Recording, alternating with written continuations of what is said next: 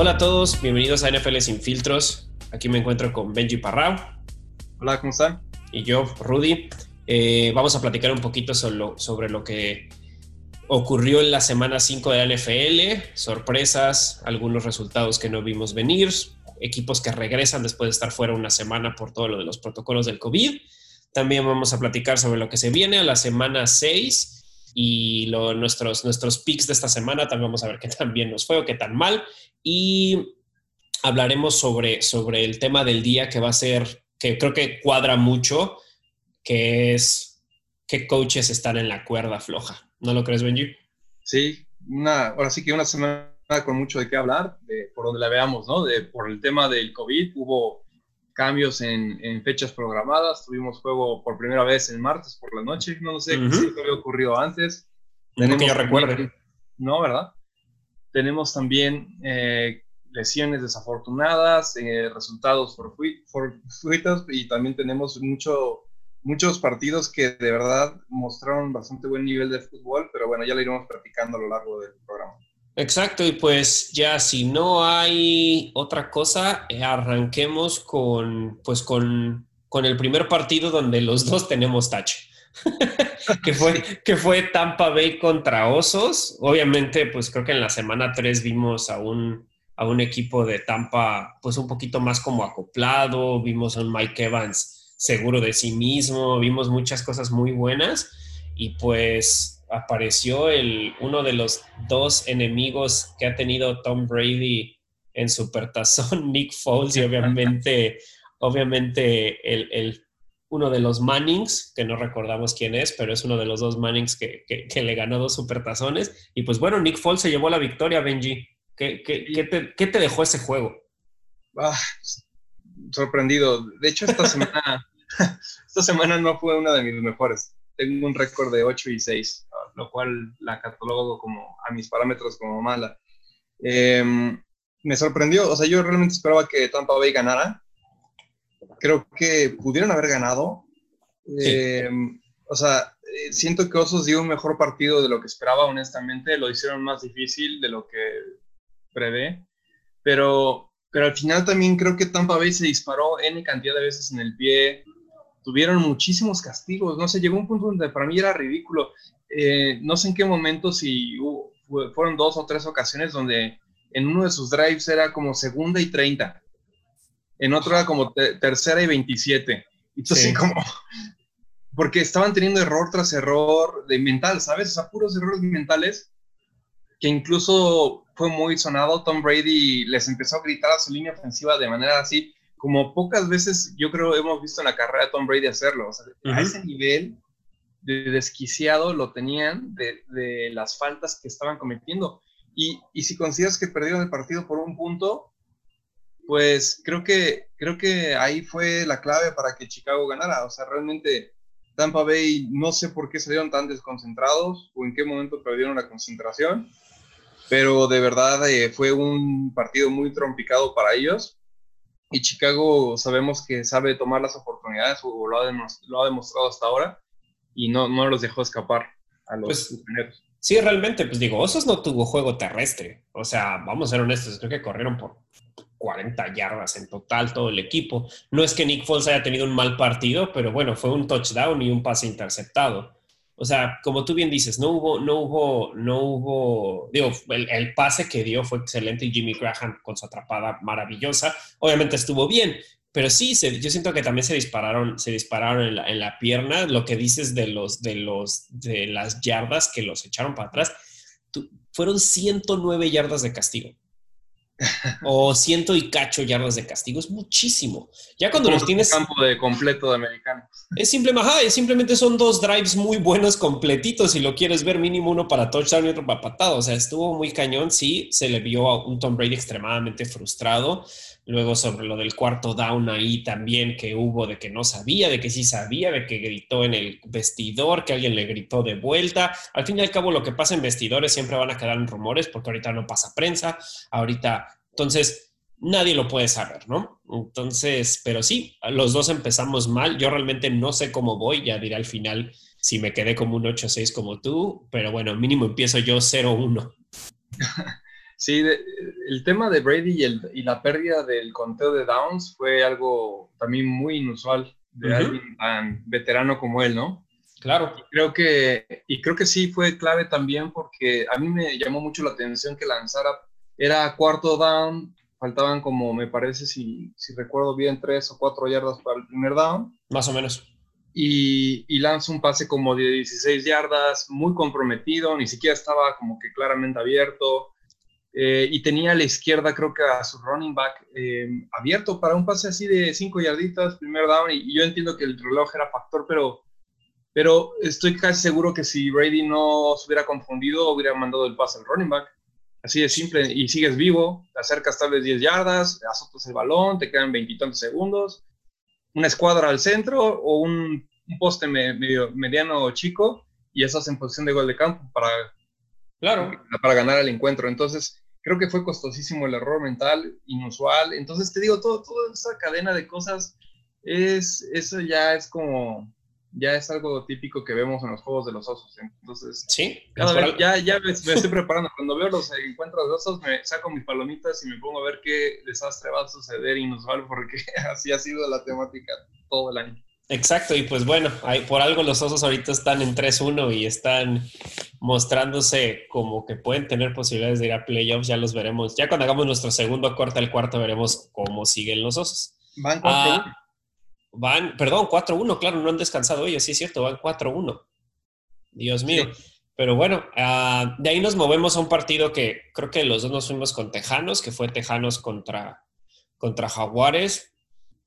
Creo que habla de, es la clásica historia de Hollywood que después de la, después pues de la, de la, de la salida de Bill O'Brien, eh, iban a ganar y pues sí, ganaron contra unos Jaguares que pues no tienen mucha forma de equipo a mi gusto y pues fue una victoria relativamente, relativamente sencilla para los tejanos y muy necesitada para ellos también para tener un boost, un 30-14. Ahí no tengo mucho que decir, honestamente. Sí, o sea, totalmente, o sea, creo que, que era una, como dices, una victoria que le surgía. Eh, y lo platicamos el, ahora sí que el capítulo anterior donde decíamos que creíamos que Houston iba a ganar eh, a pesar de venir en ceros, porque los rivales que se había enfrentaron bastante buenos, ¿no? Entonces, por primera vez les bajaban la vara con un Jacksonville que no viene tan fuerte y pudo llevarse claramente la victoria, aún sin un head coach, ¿no? Eh, bueno, tiene un head coach como interino, pero sí, habiendo, habiendo corrido a su head coach principal hace poco. Sí, de ahí nos vemos un partido que también no veíamos manera que fuera, que fuera a ganar el visitante, que fue los Bengals llegando a Ravens. Los Ravens, pues obviamente los destrozaron y sobre todo eh, la defensa los trajo, pero en pedazos, que no pudieron más que obtener una patada en el último cuarto. Sí, no, no, Lamar Jackson ahí pudo hacer su juego como le gusta, corrió, la verdad no tengo ahorita la, la data, pero pero lo que pude ver eh, del juego, vi a Lamar Jackson correr como, como gacela en el campo, entonces no tuve que ver demasiado el partido para saber que ya estaba cocido ese arroz. O sea, si no puedes parar a Lamar Jackson por tierra, vas a tener una, un partido bastante, bastante complicado contra los Cuervos de Baltimore. Sí, sí, o sea, sí, no, ¿qué te puedo decir? Sí, sí fue, sí no había forma de que pudieran, se vio, se vio el equipo, se vio el equipo de Bengals caído, destruido completamente y, pues ahí está ya, digo, no, no, no por, ahora sí que spoiler alert, pero pues el coach, el coach tal vez de Bengals también está en la cuerda floja, ¿no? Y pues se vio a un AJ Green triste, hay unos videos ahí que, que parece que, que, que, le está, que está pidiéndole al coach que ya le hagan el trade o nuevamente rumores. Eh, eh, yo no he visto el video, pero eso es lo que, lo que, lo que, lo que corre el rumor, ¿no? Pero pues habrá, habrá, habrá que ver, pero mira, ah, aquí está, pero sí, lo destrozaron completamente. Sorry. no, no pasa nada. Justamente estaba buscando la estadística de por cuánto corrió por tierra Pero bueno, sí, o sea, no, no tenían oportunidad los pobres Bengals. Este, en papel no, no parecía, eh, digo, traen muy buen coreback ascendiendo, eh, buen talento y lo que quieras, pero los Cuervos es un equipo que está claramente armado para postemporada y los Bengalíes es un equipo en construcción. Entonces no, no había mucho que, que esperar de los pobrecitos bengalíes. No, no hubo.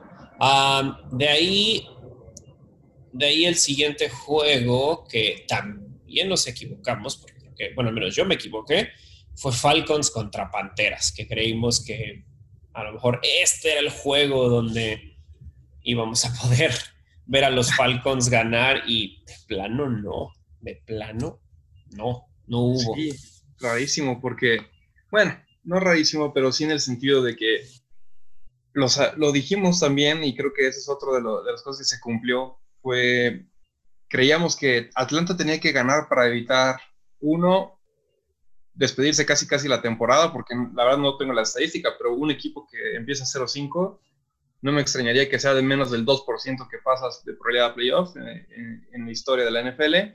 Y número dos, iban a correr a su head coach si, si se iban a, si perdían uno más. Y yo pensé que esas dos cuestiones psicológicamente los iban a llevar al extremo de, jugar al, al máximo, pero no, no sucedió. Y, por el contrario, así como ocurrió el otro, ¿no? Ya, ya, ya, se quedaron sin head coach los Atlanta Falcons y Carolina, Carolina lució bastante bien, la verdad, movieron bien el balón a pesar de no tener a McCaffrey. Eh, Bridgewater es un quarterback, yo pienso que un poquito está subvaluado. Tampoco es una gran estrella, pero sí creo que está, sí está subvaluado en general y me parece buen quarterback. Eh, creo que creo que Panteras este, va a poder dar buena pelea y, no falta mucho para que regrese McCaffrey. Eh, afortunadamente el corredor que está supliéndolo está haciendo un buen trabajo, pero cuando regrese McCaffrey, Panteras pudiera empezar a sorprender también.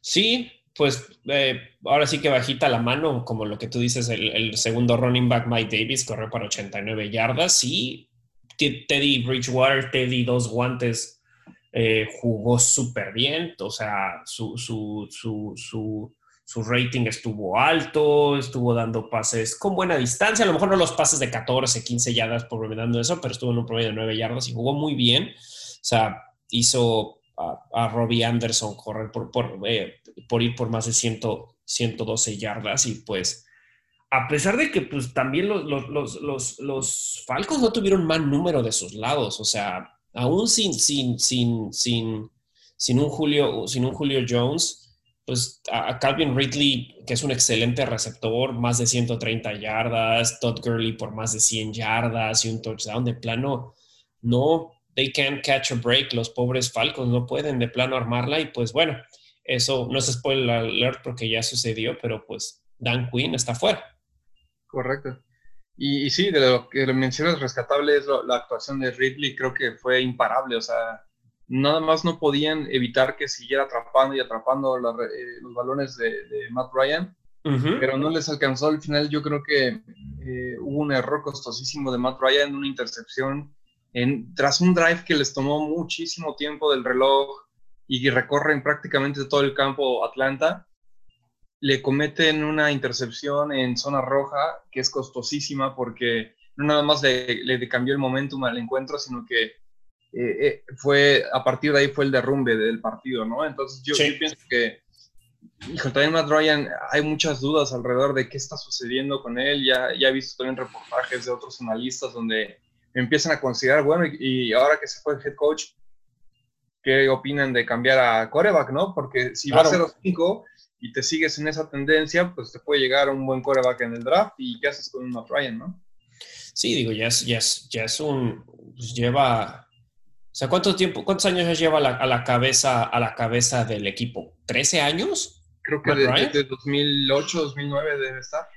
O sea, 12 años fácil, entonces sí, ya a lo mejor con la entrada de un nuevo, de un nuevo coach, no, no nos sorprenda que ya viene una batalla de, no sé cómo esté su contrato honestamente, pero no dudes que ya venga una batalla por quién va a ser el siguiente, el siguiente eh, coreback del equipo. Sí, porque incluso aunque no lo saquen, eh, puedes agarrar un coreback y lo dejas un año en banca esperando a que termine el contrato, aprende del titular, que también no, a mí no me parece una mala estrategia, al revés, creo, que, creo que es lo más inteligente que puede hacer cualquier equipo obviamente no todos se pueden dar la fortuna de, o la, la ventaja de dejar a un coreback eh, futuro en la banca y tienen la presión de ganar el día de hoy, pero, pero los equipos que lo han hecho ha sido muy, muy beneficiosos. O sea, Green Bay Packers con Rodgers, este, Mahomes con Kansas City, o sea, creo que no, me, no, no tengo en mente un caso en donde hayan dejado a un coreback primer ronda sentado y que no haya funcionado. Sí, el chiste es que es eso, ¿no? Que, que, aprendan, que crezcan. No siempre, obviamente no siempre son la fortuna que en su primera temporada hacen una, un trabajo maravilloso, pero una segunda temporada, pues ahorita estamos viendo a lo mejor a Kyler Murray, es un buen ejemplo, a Josh Allen es otro buen ejemplo, que ya en una segunda temporada mucho más armados, pero lo puedes dejar sentado. Y lo peor que te pueda pasar, lo peor que te puede pasar es, bueno, para mí son dos cosas. Que tu QB de antaño se ponga las pilas y diga, yo todavía quiero seguir aquí como lo ha hecho Big Ben en el pasado, como tal vez lo está haciendo Rogers, que yo no creo que el, que coreback love sea la respuesta a lo mejor para el futuro, puede que sí, no lo sé, al menos Rogers no está mostrando que se va a hacer el futuro. y tienes también el, el, ¿cómo se llama? A lo mejor ahora el caso con, con, Matt Ryan, ¿no? Que puede, le puede despertar la flama o de plano es un error tener a Matt Ryan al frente, lo benchas en una semana 5 y semana 6 y ves, y ves qué te pasa con tu, con tu rookie el otro año, ¿no? Sí, totalmente de acuerdo. Ok, de ahí un partido que pues no, no hubo, no había manera de, que hubiera un resultado distinto, que fue Cardenales contra los Jets, los Jets completamente destrozados, otro equipo 0-5, con todos los motivos por cual ser un 0-5 no hay manera de que no, y pues la noticia por ahí es que pues Lavion Bell hoy está fuera de los Jets, ¿no? Sí, lo único que de las pocas armas rescatables del equipo que, bueno, nunca hizo clic en realidad con Jets, pero jamás. Pero al final, pero al final en papel era de lo que decías, ah, pues, tienen running back, tienen coreback y se acabó la cuenta porque casi casi el resto del equipo es muy es cuestionable si si va a permanecer en futuros años con la escuadra. Eh, y ahora ya puedes tachar ese segundo, el corredor ya no lo tienen. Y, lo entiendo, ¿eh? O sea, eh, ahorita, ahorita los Jets no están para pagar un contrato de esas, de esas magnitudes a un jugador que ni siquiera pisó el campo. Claro. Eh, ya están pensando, ellos ya están pensando el siguiente año bien cañón. O sea, ya están pensando cómo van a rearmar al equipo y, pues no les sirve de nada tener un corredor que, que como hemos platicado antes, este, tienen tal, una vida más corta normalmente. Eh, entonces, este, no están para esos lujos. No, porque realmente, o sea, siento que de las grandes piezas que te tienes que, dar, que quedar en ese equipo, al menos que, al menos que ahorita se me, se, me, se me vaya alguien, de la manera de la ofensa es que no sabe ni siquiera si Frank Ward va a estar el otro año. Bueno, que ese hombre es eterno, pero bueno, vamos a decir que sí, te sale muy barato tenerlo. Bueno, no, siento que sea para lo que te va a producir y que siempre son un corredor seguro de poder, de un par de yardas, ahí lo tienes, ¿no? No creo que vayas a mantener a Joe Flaco, al menos, al menos que te salga muy barato tenerlo ahí. Sam Darnold sí creo que te lo tienes que quedar, o sea, a mí no se me hace un mal coreback. Eh, habrá que ver con, con, un equipo más armado, ¿no? Y pues nuevamente, spoiler alert, probablemente hablemos sobre Adam Gase en el tema del día, pero pues sí, o sea, mucho se te va a ir. Creo que, tú, creo que sí tienes un excelente receptor en Jamison Crowder. O sea, yo sí creo que es un excelente receptor y que también no vale la pena deshacerse de él, pero habrá que ver qué suceda el otro año, porque los Jets ya están pensando en el 2021 sin ningún problema. Sí, y no me extrañaría que tal vez luego empezamos a escuchar propuestas más adelante cuando empiecen a consolidarse para la número uno del first round pick, empezamos a escuchar propuestas de trade pero, ya no estamos adelantando tal vez demasiado, hay que esperar un poquito a, ver si se consolidan, porque Atlanta quiere ser el peor de la liga, así que se van a echar un duelo. Sí, ahí está muy peleado. De ahí nos vamos a, Pittsburgh eh, Águilas, creo que los dos nos fuimos igual por Pittsburgh. algo que te brincara del juego, aparte que eso fue un, para mí fue un buen juego, a mí, bueno, a mí me gustó el juego. Sí, me, me pareció buen juego. Em, creo que Pittsburgh al final eh, sabíamos que iba a ser demasiado equipo para Filadelfia, pero pero no, en realidad este, creo, que, creo que Pittsburgh claramente está, eh, está compitiendo con Cuervos para ser líder de división, a pesar de que Browns, Browns tampoco se quiere quedar atrás. Esa división está poniendo durísima, ya lo habíamos dicho, pero sigue poniendo dura eh, viendo los resultados de esta semana y cómo actuaron cada uno de los equipos. Entonces, este, no, ahí en general no, no mucha sorpresa que ganara Pittsburgh. No, para nada. Lo único que a mí como que lo wow fue ver a este rookie Chase Claypool meter cuatro touchdowns. estuvo irreal. Pero bueno, bien por ellos, la neta, les resultó una pieza que les va a salir bien barata por los siguientes años. Le van a poder pagar a Yuyu y mantener a este cuate mínimo con rookie contract tres años. Le puedes dar un poquito de lana el cuarto año y pasa a tener receptores para rato en ese equipo. Entonces, bien por ellos, la neta, muy bien por ellos. ok, eh, sí, ahí no hubo, ahí no había mucho, mucho que, perderle, ¿no? Eh, sorpresa, sorpresa de la semana, sorpresa de los, de los, de los juegos del, domingo, los Raiders vencieron a los jefes. Sí, esa fue una, una de, las, de los partidos que más sorprendieron. Em, creo que eso suele ocurrir con los juegos de división, ¿no? Son equipos que te conocen de arriba abajo, que diseñan sus planteles específicamente para derribar a los líderes de la división, en este caso los, jefes de Kansas.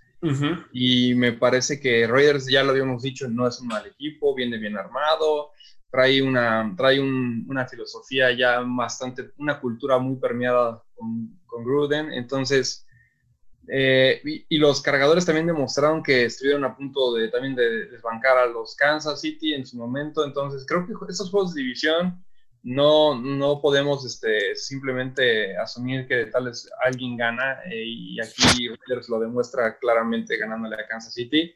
Tampoco fue una victoria aplastante, no, no lo fue, pero, pero de, cualquier manera creo que muchos este, habíamos apostado por Kansas y, y, ahí nos dieron el revés. Sí. Uh, otro juego que, que, que, estuvo, que estuvo extremadamente divertido, otro juego que fue por momentos, o sea, Gruden supo cómo, cómo darles en, la torre, ¿no? Gruden supo cómo mover el juego, Gruden supo cómo explotar a, Derek Carr, cómo supo explotar el juego terrestre. Creo que tiene a uno de los mejores running backs de la liga y lo sigue demostrando porque obviamente sabíamos que, que, que ¿cómo se llama? Que, que, que les iba a costar trabajo parar la, parar la, el juego terrestre y pues en este partido se demostró, Josh Jacobs pudo correr, pudo anotar, hizo lo que tenía que hacer y pues el, rookie Henry Rocks también demostró por qué lo agarraron en la, primera ronda y pues fue, fue un buen juego, fue un muy buen juego, o sea, partidos divisionales siempre son pesados, hay que pensar que simplemente el, el, pues los, los Kansas City Chiefs casi pierden contra, contra los Chargers con unos Chargers que no vienen muy poderosos, entonces, que no son un mal equipo, pero bueno, traen un nuevo coreback, etcétera, etcétera, y pues, y perdieron a su arma más fuerte en, en, en, en training camp, entonces eh, casi pierden, entonces nunca hay que perder de vista los juegos divisionales. Sí, y además también, también nunca dijimos, o al menos yo no tenía en mente que Kansas City se fuera invicto, entonces eventualmente iba a caer la derrota, cae contra un rival divisional bueno, eh, no creo que sea para que se alarmen los fanáticos de Kansas. para nada, para nada. Creo que Kansas va a tener uno, o dos más este, caídas y no lo veo por debajo de, de 13 victorias, la verdad, pero, pero, en algún momento, como dijimos, tenía que caer esta derrota y, llegó esta semana, ¿no? Tal vez un poquito anticipada a lo que yo tenía en mente, pero al final, rival divisional puede pasar en cualquier momento. Sí, creo que no hay ningún equipo en la NFL que se va a ir invicto. O sea, este año no hay nadie. No hay un Patriotas 16-0 de hace unos años. no creo que haya. Eh, y, sí, a lo mejor caerán. Yo, yo, yo igual los tengo en 13-3 que se van este año. Y pues, bueno, no creí que fueran los Raiders los que los fueran a tumbar. Pero pues bien por los Raiders. Bastante entretenido el juego y habrá que ver cómo los Raiders aseguran ese. Yo creo que es el lugar que quieren para los playoffs como, como un posible wild card, ¿no? Y creo que lo están demostrando. Sí, Ok, de ahí un juego que también no prometía para mucho para un equipo que está destrozado en todos los sentidos, que son los, los Washington Football Team, que cayeron contra una contra la defensa de los de los eh, de los Los Angeles Rams. Sí, aquí, bueno, Washington, Washington nada más no, no creo que vaya a levantar demasiado. Entonces, este, y los Rams tienen muy buen equipo. Eh, este para mí fue un pick bastante sencillo en su momento. Y, bueno, el score ahí también lo refleja, ¿no? Cómo estuvo inclinado totalmente de un lado. Y más con, con los Washington Football Team que no tienen todavía claridad en la posición de coreback. Eh, va a ser un año complicado, me parece, para el, para el equipo de Washington. Sí, creo que nada, o sea, lo más importante de este juego fue pues, el regreso histórico de Alex Smith, del first pick de hace muchos años, Alex Smith, y, que pues nadie creía que iba a volver a jugar fútbol americano. Era el segundo QB de ese día y desafortunadamente por un golpe en el casco contra eh, Kyle Allen, pues entró y pues los Los Ángeles eh, Rams les dieron la, le dieron la bienvenida a Alex Smith con ocho sacks, pero bueno, o, sea, o siete creo, entonces... Eh, sí, qué bruto. Como, vi una escena en donde este Aaron Donald se le trepó en la espalda a Smith como si fuera caballito.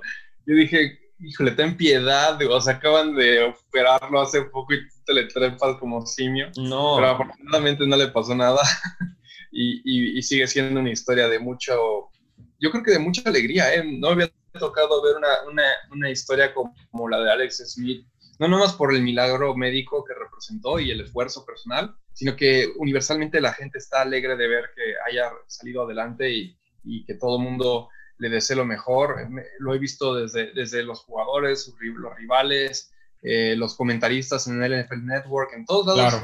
Es universal el hecho de que se le reconoce el mérito y ojalá, ojalá tenga oportunidad de seguir compitiendo por la posición de titular. Eh, yo sé que por ahí creo que el coach mencionó que Allen iba a ser el titular en caso de que lo, lo liberaran del protocolo de contusión. Pero yo creo que Alex Smith te atrae a la mesa algo muy es un coreback que siempre me ha parecido, ha sido también subvaluado y ha hecho siempre un buen papel. Lo hacía con Kansas, lo hizo con San Francisco, tal vez no todos los años, pero casi siempre es un coreback bastante seguro y, creo que, digo, entiendo que tal vez quieren ver qué trae Allen, pero si, si, si yo fuera ellos y pronto veo que Allen no trae un futuro claro o prometedor, pues yo metería a Smith para, para ver qué, qué más le queda en el tanque. Claro, yo digo, la verdad, eh, digo, estoy de acuerdo contigo. Yo no, yo creo que es, la, es una decisión correcta Kyle Allen, que es el QB1 en esta época de reconstrucción de, Washington. Y aparte, Ron Rivera lo conoce, por algo Ron Rivera lo drafteó. Entonces, y Ron Rivera mismo es un excelente coach y, y pues pero es entendible que les esté yendo mal. Lo bueno es que ahorita están en la división bote de basura en llamas, entonces eh, eso, eso es bueno, porque pues hay cualquiera tiene oportunidad de... Es, que justamente es el punto, porque creo que como está en llamas la división, un Alex Smith te puede llevar a tomar la división. Claro, sí, y, no tienen una mala defensa, ¿eh? O sea, simplemente con Montez Sweat y tener a Chase Young de tu lado, mala, no, no, no, no es una mala línea defensiva. Claro, y, bueno, no, la verdad no, estoy muy enterado de en qué, round, en qué ronda del draft agarraron a este chavo, los de Washington, pero, pero con la división en juego, o sea, si ya estuvieran como descartados de, poder tomar la, la, división, ¿por qué no van a pasar como wildcard? O sea, no van a pasar como wildcard, hay muchos equipos que van a llevarse ese, ese papel. Sí, no hay manera. La, la, división sí te la puedes llevar con tanto equipo, con Prescott fuera, con Águilas, este, con el desastre que traen este, gigantes también. Entonces, Alex Smith pudiera ser el mejor coreback en una de esas, o sea, con Carson Wentz jugando como está jugando, eh, no lo sé. Eh, también entiendo el punto de, de, buscar qué trae el chavo, pero, pero yo lo haría hasta que viera, o sea, yo sí realmente pensaría en sacar a mi, a mi mejor posibilidad de ganar la división y una vez que vea que ya la perdí, ya, ya se quieren hago experimentos y, ya pienso en el siguiente año. Eso, eso al menos. Pues sí. Y más con una división así, como tú dices, todo es ahorita posible. Y de ahí nos volvemos a los delfines que destrozaron a los 49. sí. O sea, este partido como me dio coraje. Yo fui con San Francisco, creo que tú también, no, estoy seguro. En este, bueno, yo tengo aquí apuntado Miami. ¿Tú fuiste Miami? Sí, en este sí fui Miami, fui de los únicos. Ah, ok. A mí me sorprendió muchísimo. Yo sí fui San Francisco. Eh, bueno, de hecho, ahí te va. En el video dije Miami, del capítulo pasado, para los que lo grabaron. Digo, para los que lo escucharon, perdón. Y en este, eh, justo antes del partido, perdón, justo antes del partido vi el mensaje de que Jimmy Garapolo iba a jugar. y puse mi esperanza y mi fe en Garapolo y jugó de la shit. Sí, bueno, tienes razón, porque en sí yo aquí en mi computadora te apunté Miami.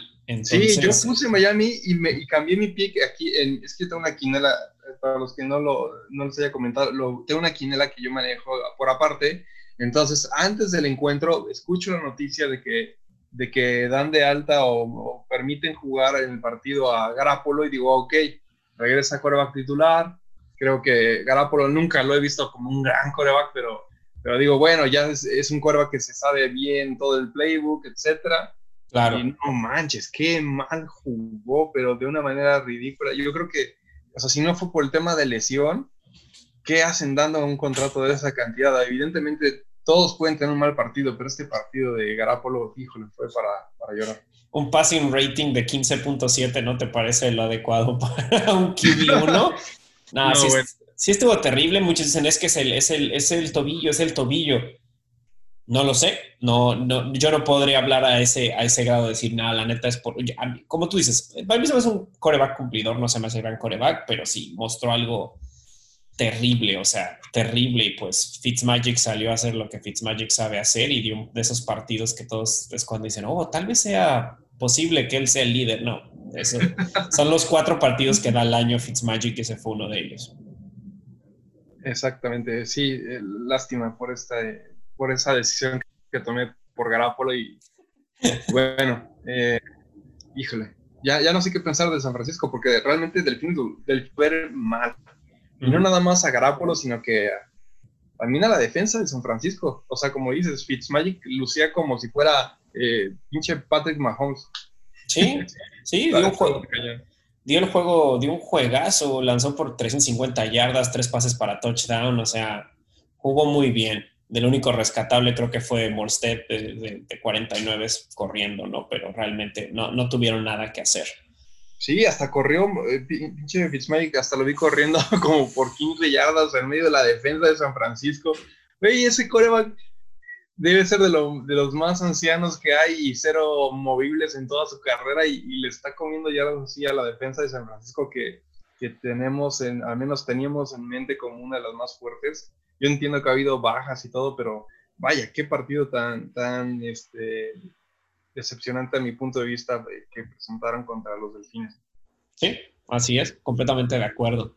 Ah, ok, Browns hacen el upset a mi gusto. Creí que Indianapolis Colts iba a ganar y pues no, los Browns se llevan la victoria sobre, sobre Philip Rivers, sobre el antiguo Philip Rivers que no está teniendo un muy buen año llamándose, llamémoslo en números, ¿no? Sí, los cafés siguen este, mostrando que, están compaginando cada vez más y, empieza a lucir esa división, como ya habíamos comentado, bastante amenazante, eh, donde parece que se quieren llevar todos los wildcards. O sea, el más jodido de esa división, ¿quién, quién es a tu gusto? Em, es Bengals. Bueno, Bengals sí, porque está... Perdón, tienes toda la razón. Es Bengals, pero, pero digo, ok, sí, Bengals sería el peor. Pero después de Bengals, estás eh, Browns 4-1. Y también Ravens 4-1. Invicto y Ravens 4-1. O sea, o sea, tienes a los tres que están completamente pensando en. Los tres, obviamente, se quieren llevar la división, que podría pasar. Obviamente, yo se la, desde el inicio se la di a Lamar Jackson, pero ya la estoy viendo cada vez más difícil. Y si no, o sea, cualquiera de los tres tiene posibilidades. Sí, sí, está cañón. Sí. De ahí nos vamos a pues un partido que con tristeza dejó fuera, como hace rato lo decías, a, a Dak Prescott. Fuera todo el año con, el, con, con, la, con la lesión que tuvo y bueno, después entró Andy Dalton y se llevaron la victoria 37 a 34 en contra de Gigantes. Sí, esta victoria les, es de esas victorias que no te saben a victoria, ¿no? Cuando termina el duelo. Eh, la lesión que platicábamos, pues es muy triste para todos los que la vimos y, los que, y obviamente los que se enteran, pero, pero el momento en donde cuando ocurrió y, ver los rostros de los compañeros, de, la gente en las gradas, primero porque fue una lesión devastadora, ¿no? O sea, es algo impactante lo que le pasó. Y segundo porque realmente parece, bueno, nos da al menos a mí la impresión de que Prescott realmente tiene el corazón de ese locker. Y, y lo, vi, lo vimos como los jugadores se acercaban y, y en lágrimas algunos y, y buscando darle, darle, consuelo, pero de verdad sí es devastador pensando sobre todo la situación del contrato que, que tenía, que estaba buscando, porque está ahorita como en franquicia, ¿no? Está bajo el tag de franquicia em, y está peleando por una extensión de contrato que, que se pone dudosa en el terreno, digamos, de negocio, porque dices, bueno, pues, ¿cómo voy a darle un contrato ahora de largo plazo si se fracturó de una manera tan dramática, ¿no? Sí, y pues va a caer mucho en el, en, el tema y bueno, ha estado en, boca de mucha gente sobre, oye, pues ya tenía un contrato hace unos meses y no lo aceptó, ahorita estaría seguro con esos cinco años que le había ofrecido Jerry Jones. Y hablando de Jerry Jones, pues hay gente que dice que se veía muy inmutado con lo que sucedió, aunque él mencionó que era, que era el, que el futuro de la franquicia sigue siendo Dak Prescott. Y luego Des Bryant salió de las cenizas para decir, tú y tú y tú y tu hijo más vale que le que, lo cuiden ahorita que no está jugando o, si no, y es así como, ok, la, la, advertencia de Des Bryant, el ex, el ex cowboy, es bastante fuerte.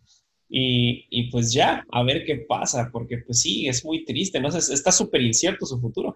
Sí, sí, sí, y la verdad es que sí es triste porque, pues como comentábamos, o sea, em, el, contrato que deja en la mesa, pues ya, ya seguramente pues, ya le está dando como segundas pensadas y ya es too late. Pero al mismo tiempo, yo pienso que, digamos, financieramente están libres de problemas los vaqueros en esas circunstancias y si de alguna manera tienen duda en cómo se va recuperando de la lesión, financieramente, eh, desde el punto de vista de negocio, podrían cortarlo. Pero yo pienso que moralmente, y lo platicamos antes, de, antes de empezar la, eh, la grabación, creo que moralmente están obligados a mantenerlo porque ¿qué, qué daño reputacional podría tener la franquicia si de, la nada cortas a Prescott con, con lo que vio la, el público en pantallas? Creo que sería un daño mucho más grande. Entonces yo, si, si tuviera que apostar, yo diría que Vaqueros por, por jodido le va a dar un año más de extensión y ya después del año, si no se recuperó o está afectando realmente su juego, ahí es donde se van a despedir de él, en el peor escenario. Eh, ojalá sea lo contrario y sí se recupere y pueda volver a retomar el nivel que tiene. Exacto. Sí, pues un, cierre triste. Y, de, y de, si de tristezas hablamos, los vikingos son los siguientes contra los Seahawks. Igual los vikingos de plano no la pueden armar, perdieron por un punto eh, contra Russell Wilson y los Seahawks. Sí, aquí este es de esos equipos enigmáticos, ¿no? Porque ya lo habíamos dicho que en plantel lucen bien eh, y pierdes contra Seattle por un punto. O sea, Seattle un equipo que claramente va para postemporada. Claro. Y, y, entonces, ¿qué haces con qué haces del análisis de Minnesota? Porque jugaron muy buen partido y dieron, o sea, dieron muy buena pelea al punto de casi ganar, pero Russell Wilson aplicó su magia que sabe sacar al final de los encuentros. Sí pero ¿cuál es la conclusión entonces de Minnesota? ¿Es buen equipo por casi ganarle a Seattle o, o qué está, o sea, es buen equipo en el sentido de va para arriba o, qué está ocurriendo, ¿no? Yo, yo por lo, en lo personal los vi jugar bien en la mayor parte, hubo un punto en donde siento que dejaron regresar a Seattle innecesariamente, pero, pero pues al final eh, también es un equipo fuerte que no puedes contener todo el partido eh, o es difícil hacerlo. Y bueno, pues a ver qué, qué, sucede ahora con los vikingos, a ver si esto les hace despertar al, darse cuenta que pudieron haber derrotado a un, a un contendiente de playoffs. Sí, ahí está. A ver, a ver. Ah, sí, pues digo, yo no, no tengo problema que los vikingos les vaya mal para que los Packers todavía estén más fuertes, pero de todas maneras, es Sí, Russell, Wilson hizo su magia, corrió varias veces en momentos críticos para obtener el primero y diez, mostró que DK Metcalf fue un mega robo en el draft pasado. y, sí, sí, es un equipo que nada más se perfila probablemente ser campeón de conferencia. Y ahora sí que tuvimos dos, mm, muchos juegos por la noche, muchos juegos estelares. El primero, Santos se lleva la victoria contra los Chargers. este encuentro estuvo bastante bueno y entretenido, al menos a mi punto de vista.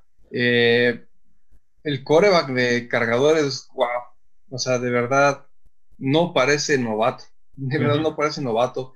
Eh, jugó, a mi punto de vista, de manera muy, muy, eh, muy alzada contra un Santos que, bueno, cualquiera tal vez este, se podría pensar que, ah, a aquí porque va, va contra Drew Brees, este, tiene toda la presión, eh, porque se lastimó en algún punto Allen, ¿no? En el primer cuarto me parece que sale Allen eh, y tiene una serie, otra serie de bajas en, en, la ofensiva, me parece, pero se puso el equipo al hombro y, y ya ha demostrado que, que, no se equivocaron los cargadores en seleccionar a Herbert.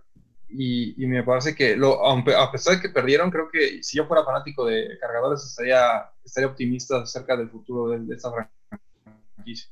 Sí, o sea, un cuate que digas, ok, muchos llaman a, este Mike Williams como un boss, ¿no? Que es, es, es, un boss porque no había logrado mucho, pero se te va Allen y haces a Mike Williams una superestrella en ese partido y con unos pases. Obviamente que Mike Williams es un gran trabajo, pero Justin Herbert se mostró que tiene, que tiene mucho liderato, que tiene mucha inteligencia, que obviamente tiene mucho talento y sin duda está mostrando que por qué apostaron para llevárselo en la primera ronda del draft de este año. Sí, yo creo que Washington, el de Washington Football Team se está pensando dos veces qué fue lo que hicieron en el draft. Sí, completamente. Y la sorpresa para mí de la semana, Benji, al menos creo que, creo que los dos eh, no lo vimos venir, al menos no tan así, la victoria de Titanes aplastante en contra de, de los Bills. Sí, sí, de, de, verdad fue sorprendente en el sentido de que al final era un duelo bastante duro. O sea, venía Titanes invicto, con tres juegos nada más, pero invicto al final del día, y un Búfalo invicto. Entonces era, ahora sí que lo de invictos. No, no, no, nunca, o sea, la verdad no era de esperarse que aplastaran a Titanes, pero el hecho, como tú dices, de que ganaran de la forma en la que ganan, con 42 a 16, pero no nada más por el score, sino que se, se mostraron muy sólidos durante todo el camino, ¿no? Se mostraron realmente imponiéndose en voluntad a los Buffalo Bills. Este, creo que eso fue lo, sorprendente y la actuación de Tannehill que, que platicabas antes del programa, ¿no?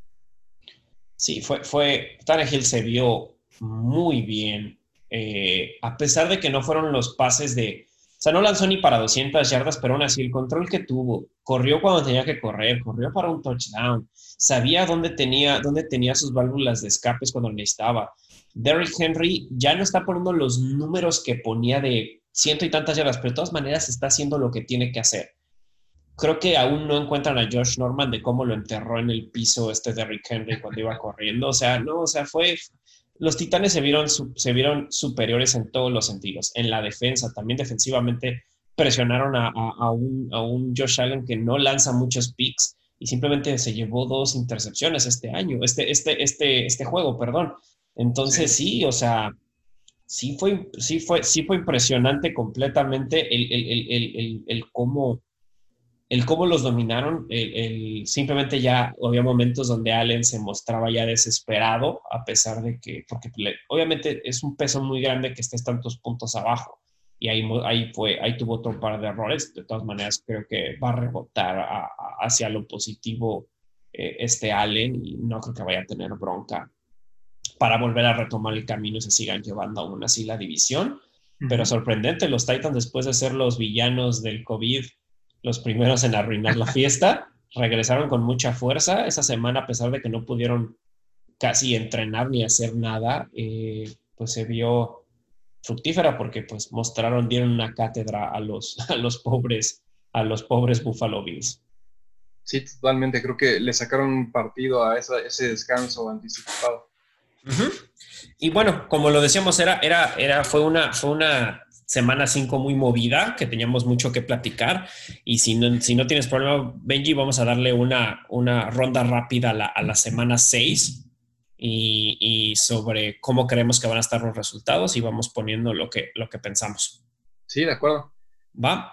Empezamos eh, con, con Tejanos Titanes, Benji. Tejanos Titanes, híjole. Mm, mm, yo creo que voy con Titanes. Eh, digo, Tejanos ya, yo creo que que le quitaron al head coach parece que le sirvió. se vieron contentos, se vieron alegres. JJ eh, Watt al final de la rueda de prensa dio a entender como que el equipo ahora sí ya, como casi, casi, casi, casi dijo en el micrófono que le daba gusto de volver a jugar americano. Entonces ese tipo de cosas, pues pareciera como que funciona totalmente a la inversa, ¿no? Te quitan el head coach y de pronto puede inyectarte un momento de un positivo, cosa bizarra, que debería ser lo opuesto, pero, pero aún así no. O sea, con lo que pudimos ver de Titanes contra Buffalo, luce muy complicado, me voy con Titanes. Sí, estoy completamente de acuerdo. O sea, a pesar de que se les vio este brillo a los, a los, a los, eh, a los Texans, Titanes con lo que mostraron esta, esta semana, este martes, estuvo bastante brutal y, creo, que, creo que va a ser muy difícil para Tejanos llevarse a victoria. También voy, voy Titans. Uh, llega los Ravens contra Águilas, voy Ravens. Las Águilas, aun cuando muestran pequeños momentos de, lucidez en el juego terrestre, con este Sanders, no, no, no veo, no veo que, que, vayan a, que vayan a ganar y más cuando unos Ravens necesitan acercarse y no, no, ahora sí que no soltar el paso cuando tienen a unos, a unos Browns por detrás y a unos, y a unos Steelers por delante, ¿no? Sí, totalmente de acuerdo. Voy con Baltimore, precisamente también no se pueden confiar y, no creo que vayan a bajar la guardia contra Filadelfia, que todavía está teniendo problemas serios para, para encontrarse. Duelo se viene después, igual en la mañana, de dos equipos que están pues en el fondo del fondo prácticamente, que son los Falcons y los, y los vikingos. Mm. se me complica saber quién va a ganar, pero... Sí. Yo voy con vikingos. Eh, justo viendo cómo casi le sacan el partido a Seattle eh, y, al revés, ¿no? Atlanta, que yo creí que le iban a sacar el partido para Carolina y lo pierden. O sea, creo que van en sentidos opuestos. Me voy con la mano caliente de Vikings. Sí, igual yo repartió mucho el juego. No se vio mal. Kirk Cousins puso pases cuando los tenía que poner en lugares muy exactos. Adam Thielen se ve muy bien este año. Bueno, no que se haya visto mal en otros años, pero. Eh, y a pesar de que, de que Cook salió, eh, supieron reponer el juego y, dio, dio y dieron, y dieron un, buen partido de manera terrestre contra unos Seahawks eh, muy fuertes, invictos. Entonces, sin, sin, sin, broncas lo veo, lo veo que se lo lleva Vikingos. Un juego que no pensé que iba a estar tan bueno, pero va a estar excelente, a pesar de que siempre creo que los dos divisionales son buenos, pero con lo que han mostrado los cafés, cafés llegan a Pittsburgh. Juego de 4-0 en victorias contra un 4-1 que tuvo una flama que retornó eh, de una manera enorme. Pero a pesar de que los Browns vienen con, este, con esta viada, los Steelers creo que por su defensa les van a poner un hasta aquí. Yo también voy con Steelers, creo que traen mejor equipo por poquito, pero traen mejor equipo. Y me gusta más su, su, esquema con, con, head coach y su, y su juego defensivo. La verdad creo que estos duelos, como dijiste, de división son muy duros, pero particularmente en los últimos encuentros que ha habido de Browns contra Steelers, se ha, puesto de a peso los casos. y, literal, ¿no? En, la, en, uno de los últimos fue donde James Garrett le quiso poner el casco a, a Rudolph. ¿Cómo se llama el coreback? A Mason Rudolph. que casi se lo quiso poner de vuelta. ah, sí, ¿no traes casco? se te cayó el casco, te lo pongo. Sí, con que no lleguemos a eso y no, no agarra cascazos a, Big Ben, creo que vamos a estar bien. No, pero, pero lo que quiero decir es que hay, hay, hay sentimientos ahí profundos de los jugadores de ambas escuadras donde van a, van a querer desquitarse. Entonces estos juegos se van a poner muy buenos eh, y, no puedo, no podemos, yo no apostaría mucho dinero a que gana Pittsburgh, no porque no crea en el equipo, sino por, por esto que comento. Rivales de división se, se odian a morir y Browns no viene mal armado, pero de cualquier manera me inclino con Pittsburgh. Creo que va a ser un gran duelo para ver. Sí, ah, completamente. Y, creo que Steelers nuevamente va a ganar porque van a tener, bueno, no, no, no creo que la tengan tan fácil como tú bien dices, pero creo que donde van a tener que ajustar va a ser en, el perímetro, va a ser, va a ser tener que contener a dos excelentes eh, wide receivers y tienen las armas con qué hacerlo. Entonces va a ser un buen juego, va a estar muy, muy divertido.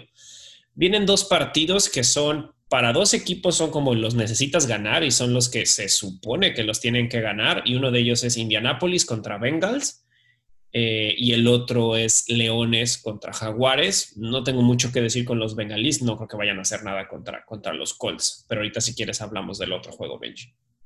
Sí, voy con Indianapolis también, aunque no, no, no descartaría tan fácilmente a los bengalíes. ¿eh? O sea, Me inclino con Indianapolis porque pues todo pintaría que deberían ganar. Claro. Pero creo que va a ser buen duelo. No, no, no lo veo tan separado, o, o al menos creo que no, no va a resultar, ya, ya veremos, pero, pero de cualquier manera voy con Indianapolis. Ok, y de Leones Jaguares, yo voy completamente con Leones. O sea. Yo también voy con Leones, sí. Y es un must win para Leones. Es must win porque ya el asiento está muy caliente para Patricia. Los partidos que ha tenido, ha, tenido duelos fuertes. O sea, perdió contra Green Bay, que es una escuadra fuerte que pinta para postemporada. Perdió contra, eh, contra, Osos. que, bueno, ese no, la verdad yo no se la, no se la doy así por, digamos que no creo que fue un gran rival, pero, pero al final lleva buen récord y también perdió contra, contra los Santos de Nueva Orleans, que es otra escuadra que luce bastante competente. Entonces, les llega por primera vez un, un, equipo más blandito como los Jaguares, porque el otro que ganaron fue contra Arizona, que Arizona también trae buen, buen equipo. Entonces, Jaguares es de esos equipos donde ves el calendario de Leones y dirías aquí debería ganar Leones, pero si no lo logran, es lo que tú, es como tú dices, ¿no? O sea, aquí ya se empieza a complicar el panorama, sobre todo para Patricia, donde pudiera, no me extrañaría en lo más mínimo que si pierden contra Jaguares y lo pierden feo, como luego acostumbran perder los Leones feo, que te quede esa sensación, eh, pudiera volar, la cabeza de Patricia. Y tampoco me sorprendería que si eso ocurriera, Leones resurgiera. Porque Patricia trae el esquema a la Belichick, pero que no le sale, en donde es, es, disciplina y hostilidad interna. Y a veces los jugadores simplemente quieren quitarse ese yugo, ¿sabes? Ese yugo de, güey, yo, yo quiero divertirme también, no nada más trabajar claro. Este, como esclavo y, y podía ayudar. Sí, no todo es do your job, como dice, como dice Bill Belichick, que obviamente a él le ha funcionado, pero pues podemos ver que a, Matt Patricia no le ha estado funcionando tan bien. Sí, y es que funciona cuando ganas. Mientras, mientras tengas unos récords eh, de, ganados bastante amplios, puedes darte ese lujo. Cuando no los tienes, es difícil sostener esa filosofía, Completamente. de ahí nos vamos a osos contra panteras, unos osos que pues no traen para nada un mal récord que algunas cosas han sido por suerte, por lo que tú quieras, pero bueno, llegan a visitar a las Panteras que vienen de ganar eh, la semana pasada. Sí, yo voy con Panteras. Yo creo que yo voy también con Panteras porque me gustó lo que vi con Teddy B, me gustó mucho lo que están haciendo, eh, me gustó que a pesar de no tener a Christian McCaffrey pudieron mantener el juego terrestre, que es de sus fortalezas, lógicamente. Y yo nuevamente, y lo voy a decir que cada semana, siento que a los osos se les va a acabar eh, la, no, solo, digo, obviamente habían hecho cosas bien, pero se les va a acabar esta, esta, esta viada que traen. Sí, sí, de acuerdo.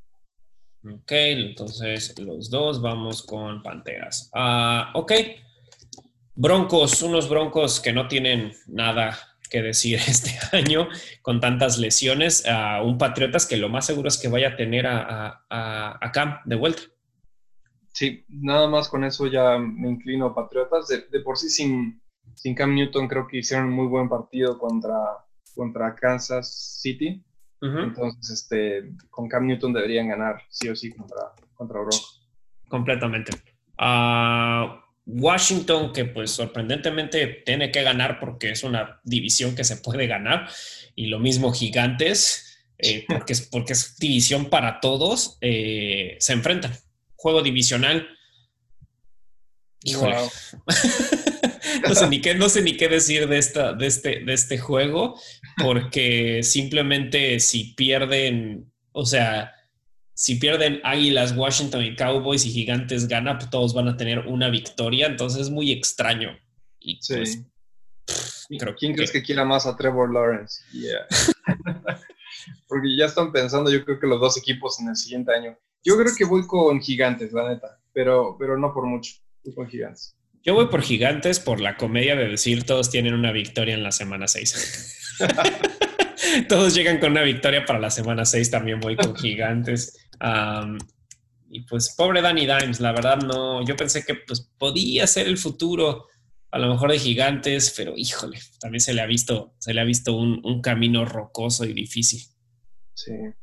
Uh, ok, de ahí nos vamos a un juego que pues, pues el que se supone que es el mejor jugador de ese equipo ya no está, que son los Jets contra Fitzmagic y los Delfines de Miami. Mm. Yo voy Delfines. O sea. Delfines también. Sí, o sea. Voy Delfines. O sea, porque tienen buenas piezas y sobre todo es porque van contra los Jets. Eso es todo. Espérame, es que me, tardé en contestar porque me confundí. Dijiste que es Miami contra Jets. Ajá, correcto. ¿Unos cargadores? Mm, o sea, me movió aquí la aplicación, déjenme checar. No, cargadores. Eh, cargadores no juega esta semana. Ah, caray. Mm, mm, sí. Ok. Eh, sí, voy entonces con Miami también. Sí, va, va a Miami. Ah, después nos vamos a un juego que creo que se va a poner bueno, que va a ser eh, Packers contra Bucaneros. Packers contra Bucaneros, voy con Packers. Sí, yo también voy con Packers. Vamos a ver qué tanto grita el día, el día domingo este, este Tom Brady. Y va a ser un buen juego, o sea, porque aún así creo que Bucaneros sigue siendo un buen equipo, pero los Packers vienen de una racha de 4-0 muy armados y espero que ya puedan tener a Devante Adams. Entonces, pero igual, voy Packers. Otro juego divisional, Rams contra 49. Eh, ¿Con quién vas, Benji? Voy con los Rams, definitivamente. Tras ver la debacle de San Francisco, me tengo que ir con la opción segura que son los Rams. Sí, yo estoy igual. Me voy con los Rams, eh, tanto por lo que se vio en el partido pasado, porque han perdido armas y porque simplemente cómo está jugando la defensa de los Rams. Con eso tengo para decir, creo que se van a seguir posicionando como el, segundo mejor equipo de la, de la división, los, los, los carneros. Perfecto, sí. Y nos vamos a uno de los dos del lunes, porque ahora te vamos a tener dos juegos el lunes por, por, la tarde y luego por la noche. Eh, que este yo en sí creí que era el partido, un, casi casi era un previo a un playoff, previo hasta lo mejor de final de conferencia y que los dos iban a venir invictos, pero oh sorpresa, ninguno de los dos ya viene invictos, que es Bills contra Chiefs, que aún así creo que va a ser un muy buen juego. Uy, sí, ese va a ser el partido, yo creo, también de la semana. Ah, wow. Puedo irme con los Chiefs, pero va a ser un duelazo. Va a estar cerrado. Creo que al final lo saca los jefes. Yo también creo que lo sacan los jefes y la gran, el gran motivo de por qué va a ser con un Patrick Mahomes que va a venir muy, muy enfocado con, un, con una Morsa Andy Reid que viene completamente preparada para este juego, que yo creo que este partido se lo han estado saboreando desde que salió el calendario y que sabían que iba a ser un partido difícil contra los Bills. Y, pues siento que vienen más molestos ellos por esta, por esta derrota contra Las Vegas, no sé por qué, y creo que, creo que se lo van a llevar completamente los, los Chiefs, pero aún así creyendo que es un partido cerrado. Sí, yo también creo que creo que Mahomes me gustó la respuesta que dio cuando perdió con el partido pasado. Eh, lo vi, lo vi como tuitear que estaba ya ansioso de poder jugar el siguiente duelo, entonces eso te habla que trae hambre de, recuperar la rachita que había traído de victorias. Y, al revés, Josh Allen eh, lo vi muy, o sea, lo vi muy perdido, no supo ni cómo remontar el partido, entonces voy a inclinarme con, con Mahomes y ese, esa euforia que trae por recuperar el camino. Bien, completamente de acuerdo. Y cerramos con el lunes por la noche, que es Cardenales contra Cowboys, ahora siendo liderado por Andy Dalton, por el pelirrojo de la NFL. Sí, voy con Cardenales. Me gusta la escuadra, creo que Murray trae, trae buen futuro. Eh, la, baja de Prescott se va a sentir no nada más en nivel de calidad de coreback, sino también en liderazgo en el locker room. Entonces creo que Cardenales va a ser un buen partido hoy. Igual voy con Cardenales. Pues ahí se cierra la 6, Benji. Ahí se cierra la semana 6. Pinta bien, va a ser una buena semana. Sí, hay, bueno, hay, bastantes buenos partidos que vale la pena eh, meterle, meterle, ¿cómo se llama?, ganas de verlos. Y de ahí nos brincamos al tema, Benji. Y es, y es sobre los coaches, tanto que ya se fueron, digo, no vamos a ahondar tanto en ellos porque ya hemos platicado un poquito de, de los dos que ya se fueron, y hablamos de, la, de lo hipotético, quiénes están en la cuerda floja, quiénes están con los, con, los, con los ojos de todos ahí, quiénes están en la pinche silla en llamas de que puede que se quede, puede que se vaya. Um, pero hablemos de los dos que ya se fueron, que son Dan Quinn, que se fue hace muy poquito, y Bill O'Brien, bueno, que no tiene mucho que se fue, pero los dos durante la temporada con dos equipos, con un equipo que iba hasta el momento con todas las derrotas, que eran los Tejanos, y ahora con un equipo que trae todas las derrotas, que son los Falcons. Sí, creo que voy a empezar hablando de, de Queen. Me parece que le forzó la mano, yo creo que el dueño. O sea, me acuerdo en ese partido que perdieron eh, antes de su despido. Eh, me acuerdo haber visto en la tele al dueño a nivel de campo, que, él acostumbra mucho ir al nivel de campo, pero, pero esta vez se veía preocupado, preocupado de que Halcones no pudiera sacar la victoria eh, y, no, y, claramente como que daba una señal de ver, si pierde aquí Atlanta, es muy mala señal ver al dueño estresado, preocupado ahí a nivel de campo, sonaba amenaza.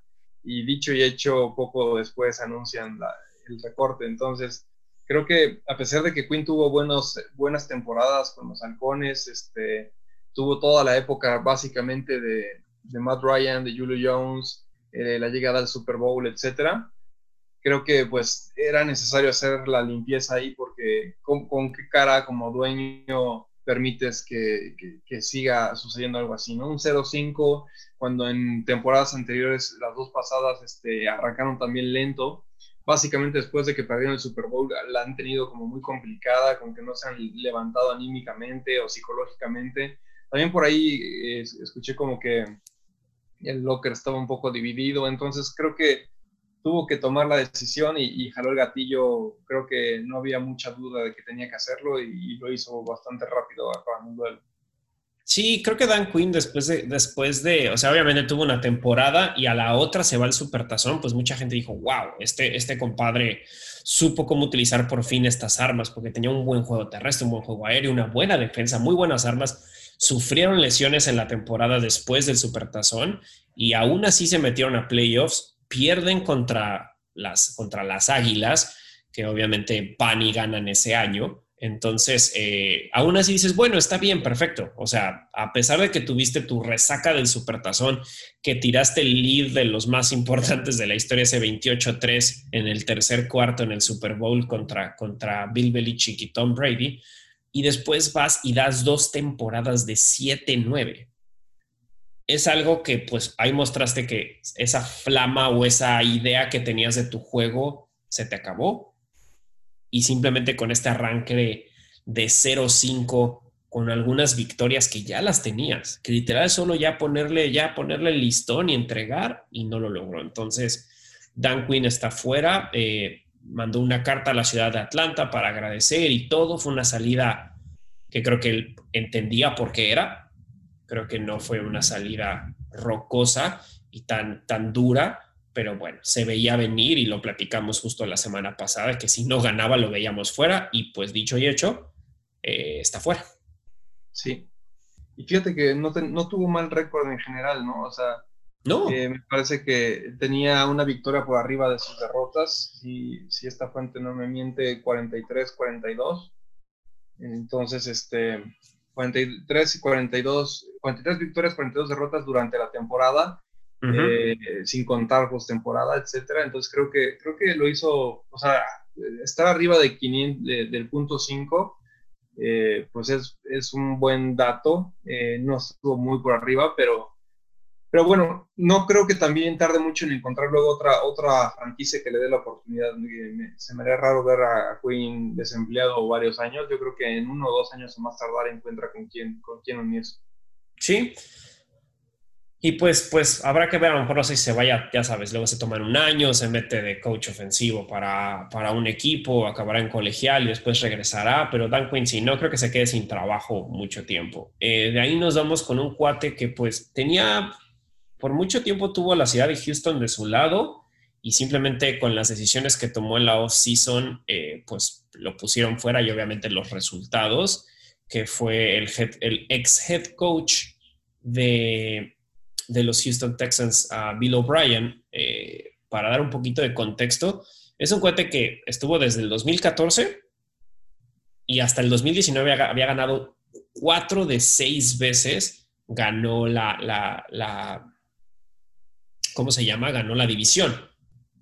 Entonces, récords de 9-7 y a pesar de que un año quedó en positivos, pero no se la llevó, se quedó como segundo lugar, pero tienes que, se, en 2014, 2015 y 2016 acabó con récord 9-7, después tuvo una pésima temporada con 4-12 y luego tuvo 11-5 y 10-6 y, fue, te digo, cuatro veces campeón de la AFC Sur, nunca lograron más allá de eso, perdieron una vez contra, contra los Patriotas y dos veces contra los, los, los, Chiefs y una vez contra los Colts en playoffs. Entonces es un cuate que destrozó al equipo, que hizo, hizo uno de los que se llama de las peores decisiones, que fue dejar ir a qué, top 3 receptor de la, de la NFL por traerte a un running back que no había jugado prácticamente nada en los últimos tres años después de su lesión, David Johnson, y pues dejó ir a, Hopkins. Entonces, muchísima gente cuestionó eso. Después se mencionó que atacó personalmente, eso nuevamente rumores de Lockers, no, no, no, no, lo puedo confirmar, pero atacó a la cara de la franquicia, y no digo de la franquicia hoy, de la historia de la franquicia que es JJ Watt y pues el héroe de Houston. Y, y pues ahí sí, cuando te metes con JJ Watt, JJ Watt dijo nope y pues hubo muchísimos choques y ahora está fuera y está fuera de, como head coach de la NFL. Sí, la verdad es que eh, es una historia un poquito como impactante, al menos a mi punto de vista, por como comentas, desde 2014, nueve victorias, 2014, nueve victorias, 2015, nueve victorias, 2016, cuatro victorias, mal año 2017, pero luego 11 victorias 2018, 10 victorias 2019 y un terrible inicio, pero, pero esos récords son bastante buenos, o sea, bastante, buenos. Eh, creo que lo que dijiste es la clave, o sea, el problema es que metió tal vez grilla en el locker con personalidades que, que están muy arraigadas y que si te enemistas de ellas, definitivamente rompes toda la química con el equipo y que se empezó a reflejar en el campo, ¿no? Creo que creo que definitivamente este, este head coach va a recibir ofertas porque con ese historial que tiene, eh, no me extrañaría también verlo más rápido incluso que a, que a Quinn de vuelta, pero o sea, a, a, reserva de, de, como tú comentas, entender qué ocurrió por detrás, ¿no? que luego no, no se entera uno, los medios no comunican esa parte, sino si ocurrió algo más grave personalmente hablando o ocurrió un tema ahí poco ético, lo que sea, eso sí podría ser más difícil para él, pero de otra manera lo veo regresando. Y es algo triste también para él pensándolo en que alguien que tiene esa trayectoria de tantas, de, pues realmente de una buena trayectoria, ¿no? De, de, buenas temporadas y que por fin tienes un coreback franquicia en Watson y que puedes tal vez querer construir y, decir, bueno, ya llegaba con nueve o más victorias cada año con año y ahora tengo un core franquicia, voy por más, voy al siguiente paso, pues de la noche a la mañana, eh, bueno, no de la noche a la mañana, pero a pocos, a pocos meses de haber empezado la temporada ya, ya estás replanteándote todo el tema de head coach, que es una de las principales piezas de un equipo. Sí, ahí, va, ahí tendremos que ver quién va, a dar el, quién va a dar el brinco a una escuadra, a un equipo que no, bueno, a mí no me parece que sea malo, sobre todo un equipo que, que como, como, como bien decíamos, ha tenido por los últimos 6, 7 años, ha estado dominando la, la, la ¿cómo se llama? La división. 2015 se fueron, se fueron a playoffs, 2016 se fueron a playoffs, 2018 se fueron a playoffs, 2019 se fueron a playoffs. Entonces, Así que digas, ah, es un equipo completamente que está en el bote de la basura. No, sí, perdieron a una de sus armas más importantes fuera de Deshaun Watson y JJ Watt, pero de todas maneras puedes reconstruir. Habrá que ver qué hacen, qué hacen, qué hacen para hacerlo, ¿no? Claro, y no sé hasta qué punto ponerle el tache al, head coach, porque el general manager también tiene algo que ver. Eh, por supuesto que el head coach pudo haber alzado la mano y decir, ni de chochos te llevas a, a de Andre Hopkins, ¿no? Sí. Pero, pero bueno, también ahí también parte de la culpa tenemos que atribuírsela al general manager o al que haya tomado esa decisión. Y, pero bueno, ya veremos en dónde acaba este, este head coach más adelante en la liga. Y de ahí nos movemos a los que creemos que están en la cuerda floja. Obviamente, si no te molesta que arranque Benji, es el que me parece que más está en la cuerda floja y es un cuate muy polarizante en la NFL. Al menos creo que tú también, como una persona que, conoce también mucho al equipo de los, de los Delfines de Miami, eh, eh, y es Adam Gase un cuate que pues mucha gente dice, este cuate ni siquiera debería de ser head coach, este cuate es, un conflicto andante como ser humano, entonces yo creo que, o sea, simplemente cómo da sus conferencias de prensa, que es famoso de que, de que tienen contronazos con las grandes figuras de los equipos, no solo ahora que pues la más grande figura de tu equipo era la Beon Bell, tanto gastaste, tanto estuvo el estira y afloje que se fuera de los Steelers y todo, y ahora está simplemente se fue por la puerta de atrás. Y lo mismo hizo en, en, Delfines, que se peleaba con las figuras de aquel lado. Habla sobre que tienes una personalidad de choque, donde hay que ser honestos, pues sobreviven los equipos. Obviamente el equipo son 53 personas, pero si no tienes a piezas claves, necesitas líderes en todos lados. Pero si no tienes aún, o sea, lo que hablábamos de las piezas Jenga. Si Aaron Donald se va de los Rams, los Rams ya no son tan competentes. ¿Siguen siendo un equipo bueno? Por supuesto que sí, hay otros 52 buenos jugadores, por algo son profesionales.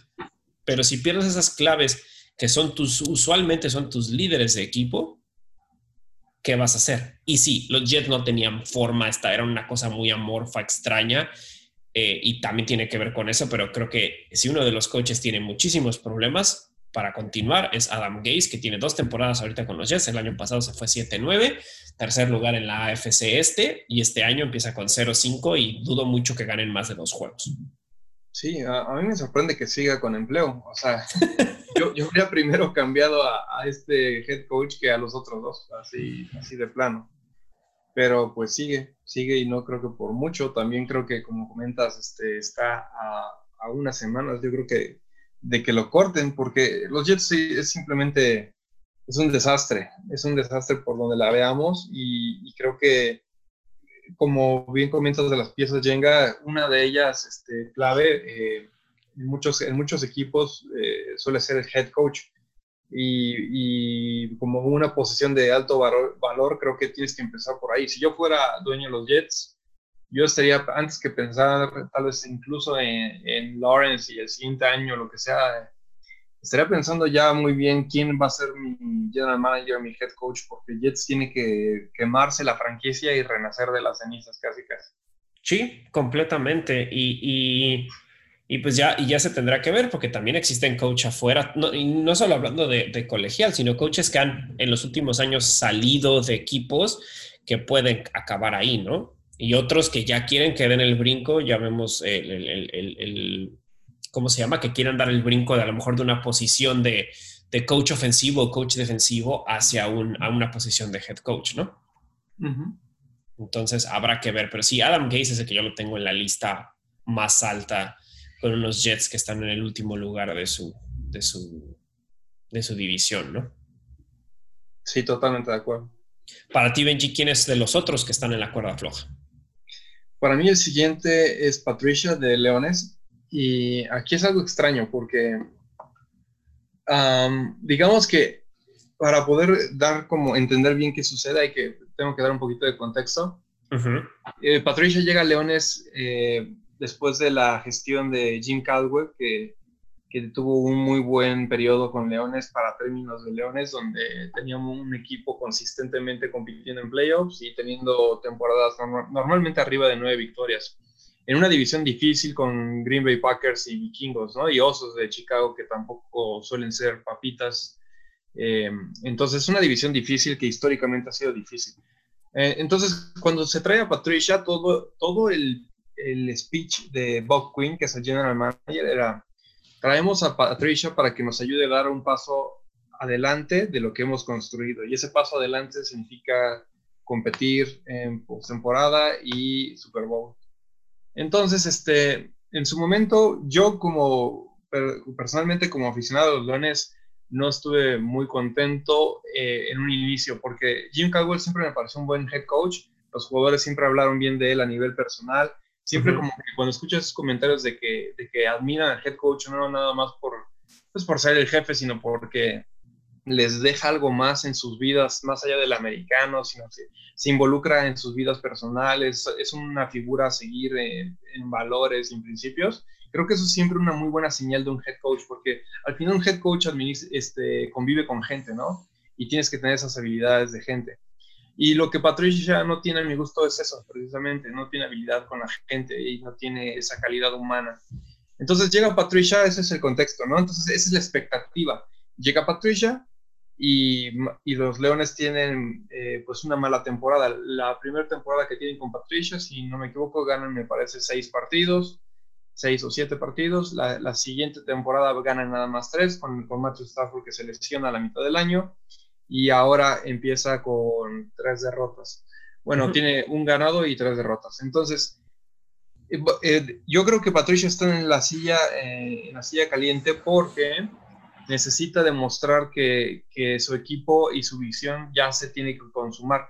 Eh, básicamente los Leones, la franquicia le dio, se hizo público, incluso hicieron pública una carta en donde reconocían que la expectativa de Leones era más alta de lo que Patricia y Bob Quinn habían conseguido y que les daban este año, y fue público, les decían, les damos este año para que reviertan el asunto. Entonces están amenazados públicamente entonces por ahí ya está caliente. Luego tienes un inicio con tres, uno, una victoria, tres derrotas. Entonces siento que si pierden contra Jacksonville se puede poner realmente caliente muy rápido, en el sentido de que puedan despedirlo este fin de semana, a ese nivel. Obviamente también todo depende de las circunstancias. Si pierdes contra Jacksonville último, último segundo y un milagroso regreso a Jacksonville, pues pudiera generar duda, yo pienso, en los dueños. Pero si Jacksonville te arrasa, claro yo creo que ahí ya empezarían a sonar las alarmas. Y además los fanáticos de Leones, yo que sigo muchas de las redes y comunidades, eh, quieren la cabeza de Patricia y la quieren ya. Y, lo puedo entender, digo, obviamente tú sigues más de cerca a los Leones, pero nada más viéndolo, las tres, tres, tres de las, eh, perdón, dos de las derrotas que llevan este año son por menos de un touchdown, ¿no? Obviamente menos de un touchdown, pues sigue siendo una derrota, no importa si pierdes por un punto por tres. Sabemos que la derrota, ahorita para mi gusto deberían ir 2-2. Vamos a ponerlo así, deberían ir 2-2. ¿Por qué? Porque no, obviamente los Osos no ganaron, sino los Leones perdieron, ¿no? Como lo hemos dicho antes. Contra los Packers, pues al principio empezaron muy bien y después los Rogers hizo las cosas que hace Rogers. Eh, y todo, ¿no? Entonces, y contra Santos es un equipo difícil, pero aún así 35-29 sigue siendo un juego cerrado. Creo que el punto que dices es que, híjole, es un cuate que trae un récord, sí, muy desafortunado la, salida del de, el año pasado cuando se lastima cuando se lastima Matthew Stafford, pero es un cuate que tienes 10 victorias y 25 derrotas y, una, y un empate. O sea, tienes punto 292 en tu, en tu porcentaje de, victoria, ¿no? Lo cual sí lo pone muy bajo viniendo de un cuate que tiene el pedigrí que trae este compadre, pues por ser uno de los dos pilares de los últimos años de, Bill Belichick, ¿no? Entonces, había, aquí habrá que ver, no sé si el cambio fue demasiado grande para esta escuadra. De, ¿Cuánto tiempo estuvo Caldwell en, en, frente de los Leones?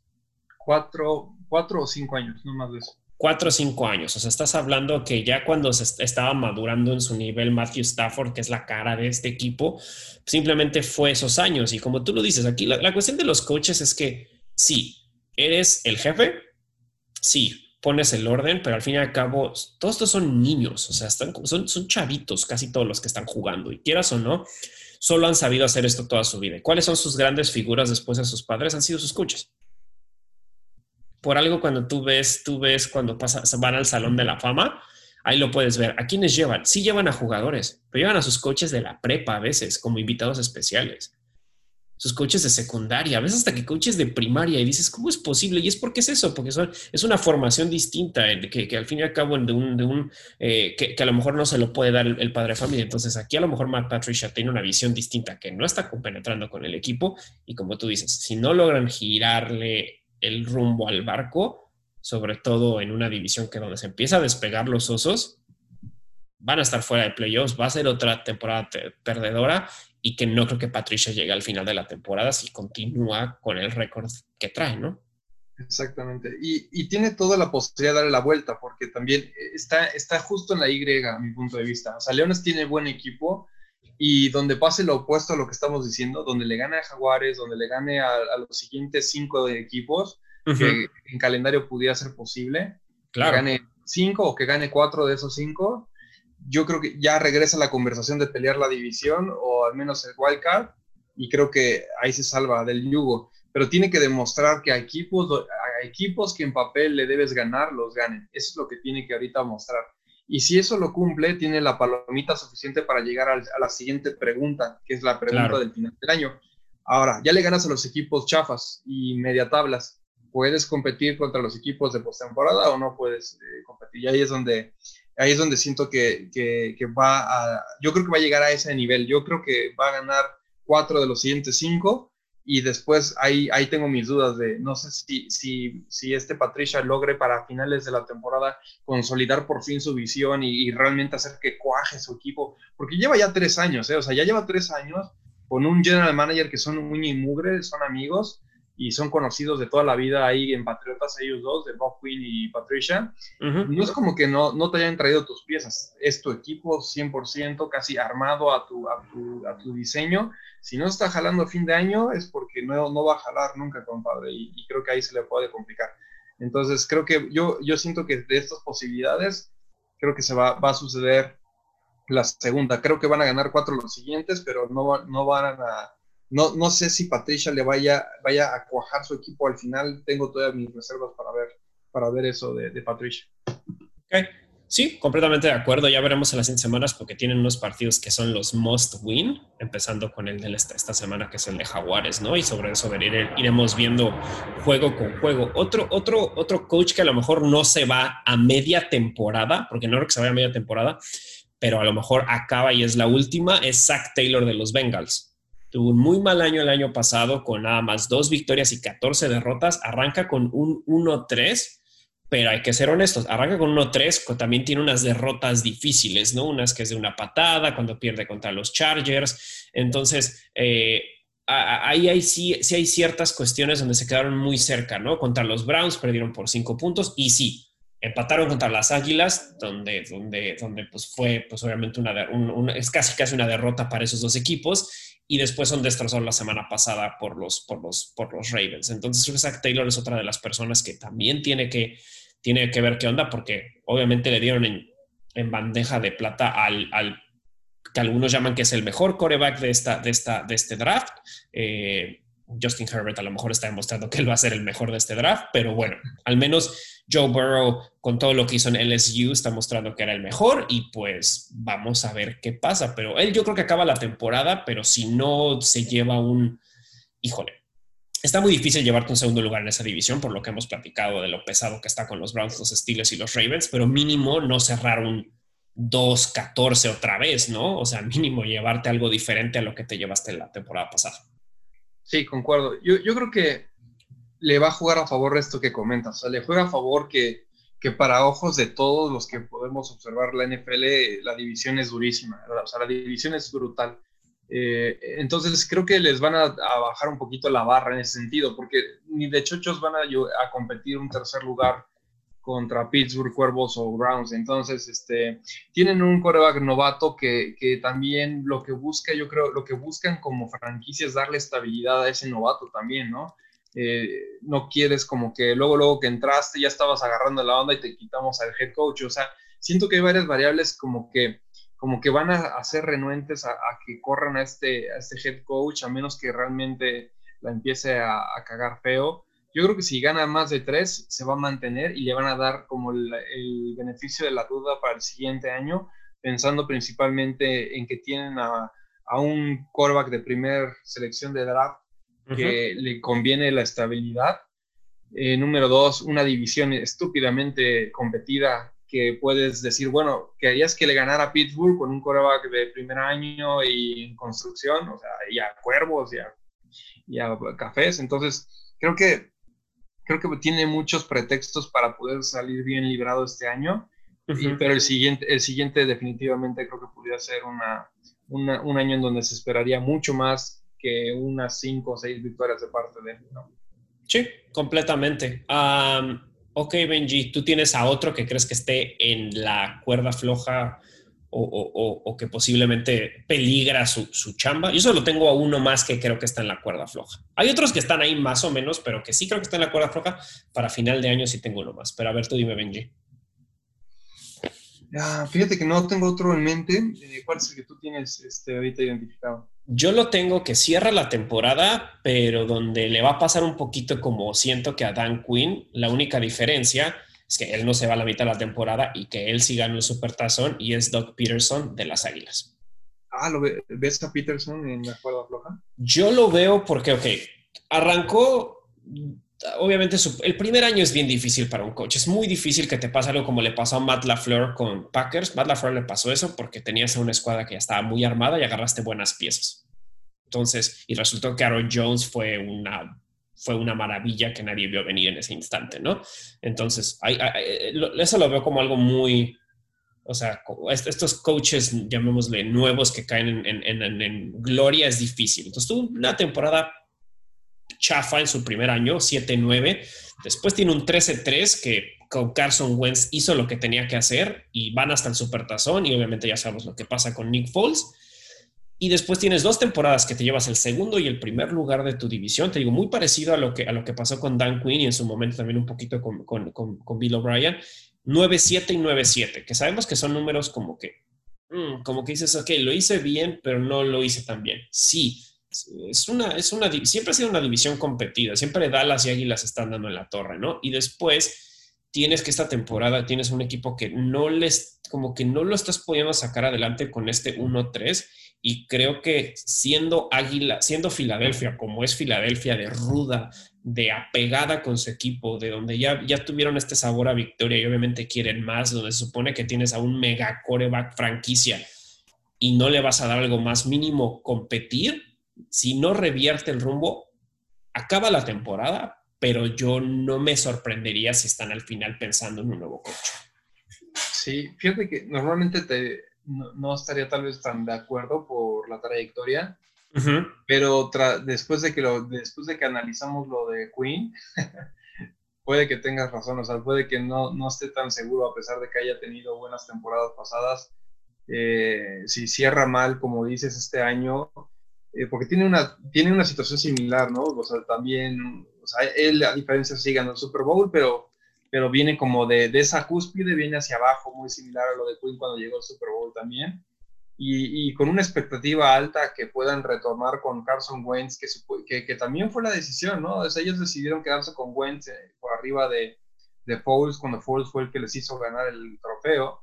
Entonces, este, sí, es buen punto. Creo que pudiéramos pensar que no necesariamente está fuera del yugo este, este head coach, a pesar de haber tenido éxito en los años pasados. Sí, ese es, como que el, que el que podría pensar, pero pues habrá que ver, habrá que ver eh, qué sucede. Creo que, creo que tampoco estoy diciendo que sea un mal coach porque agarró a, un, eh, a una división que había estado muy dominada por Gigantes y por Dallas los últimos años. Sí, pero, pero, pero tienes buen punto, es buen punto el que comentas porque la, la división es un pincho de basura incendiado.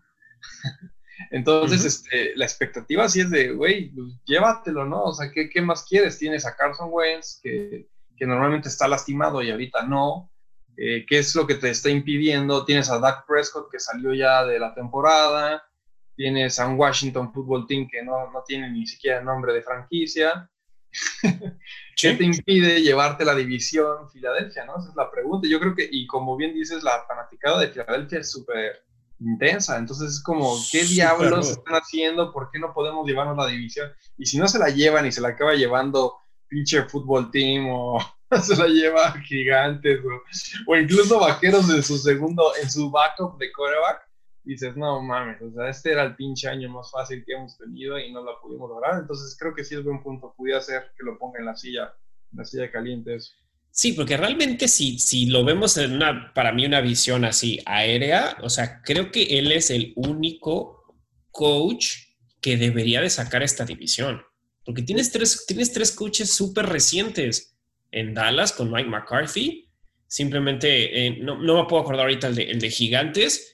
Y tienes a Ron Rivera en Washington. Entonces, tú tienes toda la responsabilidad de llevarte esta división y tienes, o sea, o sea Dios mío, tienes que hacerlo. Y con Y, sí. Eh, sí, o sea, es que el problema es que esa división, o sea, es que no, te la tienes que llevar. Es que, a, él le jugó opuesto porque su división está tan chafa, a diferencia del de Bengalís, que, que, a él le da ventaja que su división sea tan dura y le den pretextos. En su caso, la división está tan chafa que, como bien comentas, eh, es el único equipo de esa división que tiene que debería en papel tener head coach y coreback titular suficientemente competentes ambos de esa mancuernita de coreback head coach para ganar. pues sí, y más ya, lo que sí es que ya decidí que la NFC, el NFC este, aparte de ser el bote de basura en llamas de la NFL, es el, es el 2020 de las divisiones, güey. O sea, es un maldito desmadre. Pero creo que, creo que, creo que realmente eso es. Sí, esos son los que yo veo en la cuerda floja, tanto los dos que se fueron como los otros tres que ahorita platicamos, ¿no? Sí, de acuerdo. Buenísimo. Pues va, Benji. Ahora va una ligera pregunta random. Tú me hiciste una. O yo te hice una la semana pasada. ¿Tú tienes pregunta random o quieres que te haga una pregunta random? O los dos nos hacemos échame, échame tu pregunta random. Va. Si tuvieras que ir a un estadio y, o sea, vas a, pero te vas a sentar en la fanaticada contraria. ¿Cuál de todas las fanaticadas te daría más miedo? Tener que ser el único. O sea, está toda la mancha, digamos, de color rojo y tú eres la única mancha de color azul y que digas, me voy a quedar los cuatro cuartos ahí, voy a celebrar los primeros y diez, los touchdowns, los sacks sin miedo. Pero ¿cuál, cuál sí te daría más miedo de todas las fanaticadas? Uf, ah, hay varias bastante bastante imponentes. Yo creo que estaría entre, entre la fanaticada de Raiders y la fanaticada de Filadelfia. Eh, todo depende. en mi caso no tendría tal vez tanto conflicto con, con ninguno de ellos porque yo iría vestido de león. Porque si te dijera que me metería a la fanaticada de Filadelfia trayendo un, jersey de vaqueros, si te digo, no, salgo vivo, güey, salgo todo apuñalado o algo. sí, completamente. Yo creo que la que, sí. Sí, definitivamente. Yo creo que la que más me daría miedo para concluir sería la de, yo creo que Filadelfia. Sí, yo creo que también sería, sería igual Filadelfia, obviamente con un jersey de los Dallas mejor me quedo fuera del estadio, aunque ya tenga el boleto. No, o, te la quitas y celebras, en, y celebras en secreto. Por WhatsApp celebras. Sí, y, ahora una pregunta de, vamos a ver qué tan, qué tan, qué tanta memoria tenemos. Eh, bueno, esta más bien yo sé la respuesta, pero te la hago a ti. ¿Cuántos del, del árbol de coaches que ha sacado Andy Reid, cuántos crees que, han, que son head coach ahorita? Que Andy Reid les ha enseñado? Mm. La cuestión es que Andy Reid ha estado tantos años en la NFL que es difícil. Pero head coach, ¿verdad? No, no coordinador ofensivo, o head coach. Que sean head coach ahorita. Creo que me voy a ir con el número de tres. Es uno, dos, tres, cinco. Son cinco. Tienes a John Harbaugh en Ravens, a Ron Rivera, que no me acordaba, no tenía la menor idea. Doc Peterson, porque estuvo en el en Kansas y en Filadelfia, ese sí, no tiene problema. a Sean McDermott de los Buffalo Bills. Ah, sí. Y Matt Nagy, que no me acordaba, de los Osos de Chicago. Sí, sí, sí, sí. No me acordaba honestamente de, del de Bills, ni, ni Rivera. Está cañón. O sea, es que está cañón, porque aparte hace dos años era el de Jets y hace un año era el de Gigantes. O sea, hubo un momento que tenía siete. Siete de sus asistentes eran head coaches. Wow. Es casi estilo Bill Belichick, en momentos ha tenido eso. Es lo que te iba a decir, es como el es el Bill Belichick del lado, del lado de la luz. El Dark Side. exactamente. el Dark Side y ya es, desde la luz. Exactamente, es, es del lado Jedi. Pero sí, ahí están, Benji. Pues esos son todos los posibles cambios que pueden haber en la NFL de head coach. va a ser una semana decisiva para muchos de ellos. Sí, completamente de acuerdo. Pues bueno, Benji, un gusto como siempre. Gracias, Rudy, igual, y gracias a todos por escucharnos. Eh, que pasen buena noche. Y disfruten la semana 6. Cuídate, Benji. igual.